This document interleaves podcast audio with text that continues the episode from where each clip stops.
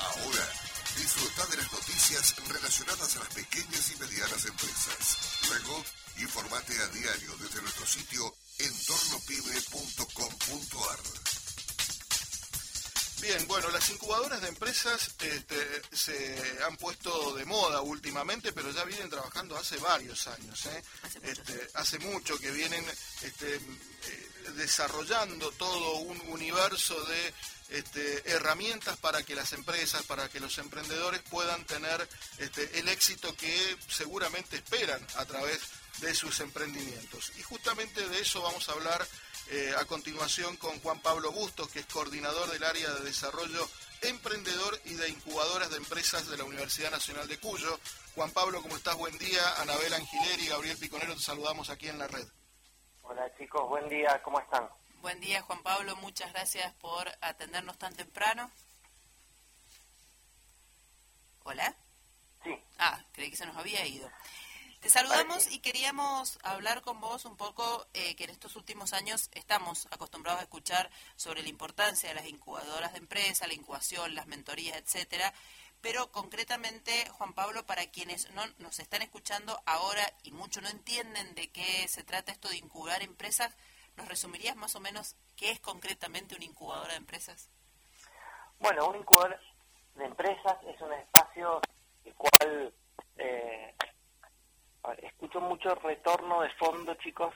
Eh, me resulta un poco difícil hablar. Eh, si me escuchan bien, por favor, confírmenme. Nosotros, te, escuchamos perfecto. Sí, muy bien. Bueno, eh, como les comentaba, bueno, la incubadora de empresas lo que lo que es es un espacio de contención para aquellos emprendedores que están iniciando sus ideas, proyectos y que reciben una serie de servicios y acompañamiento por parte de profesionales y instituciones y del ecosistema para que para poder minimizar el, fracaso en las etapas tempranas del emprendimiento y que ese emprendimiento pueda hacerse fuerte y después sostenerse en el mercado.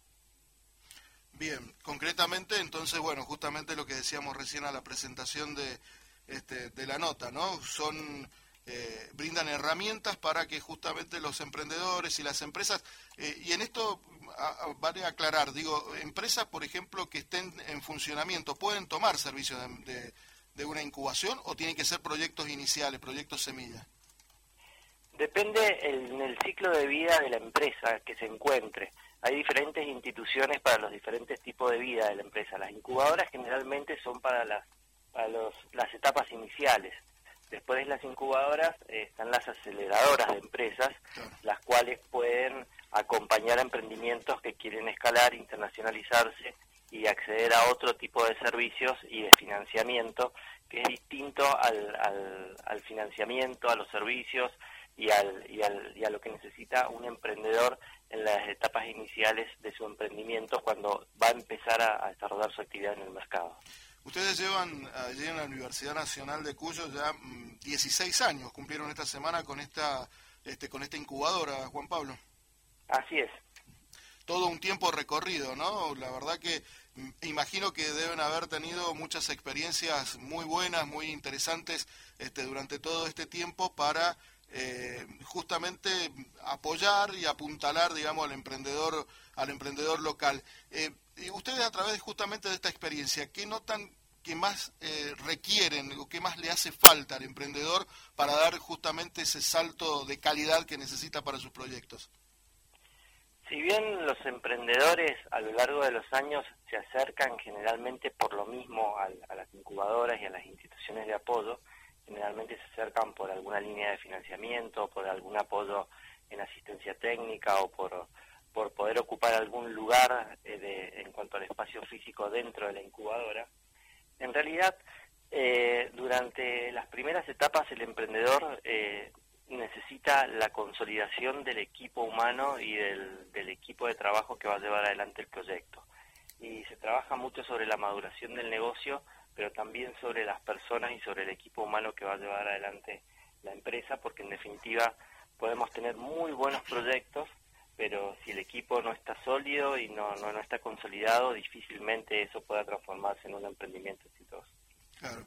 Y para las empresas, eh, o, en este caso los emprendedores este, que quieran requerir de los servicios de la universidad, ¿qué, ¿cuáles son los requisitos? ¿Cómo tienen que hacer para participar? La universidad, la, incubadora de la universidad trabaja con convocatorias anuales de proyectos.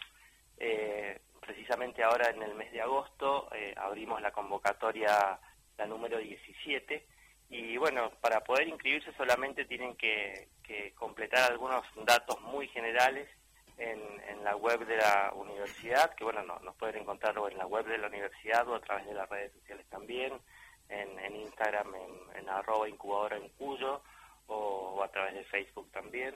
Pero básicamente lo que, lo que hacemos en un principio es pedirle algunos datos iniciales para que puedan postular.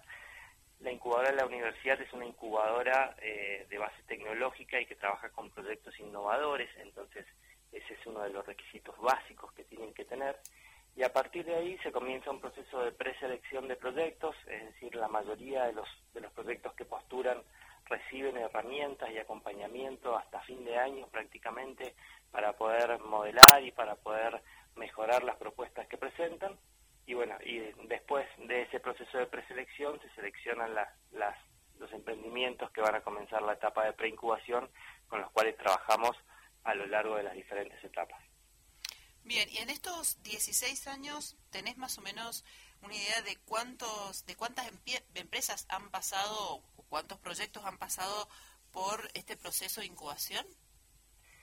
Sí, a lo largo de estos, de estos años, bueno, eh, se han postulado más que casi 600 proyectos, 595 proyectos, de los cuales hemos podido eh, seleccionar 135 con los que hemos trabajado activamente eh, y de los cuales muchos de ellos son los que se han transformado en empresas y hoy por hoy persisten en el mercado, han logrado consolidarse y, bueno, han logrado eh, internacionalizarse algunos de ellos, cambiando lo que lo que son los sectores de los proyectos y los tipos de proyectos.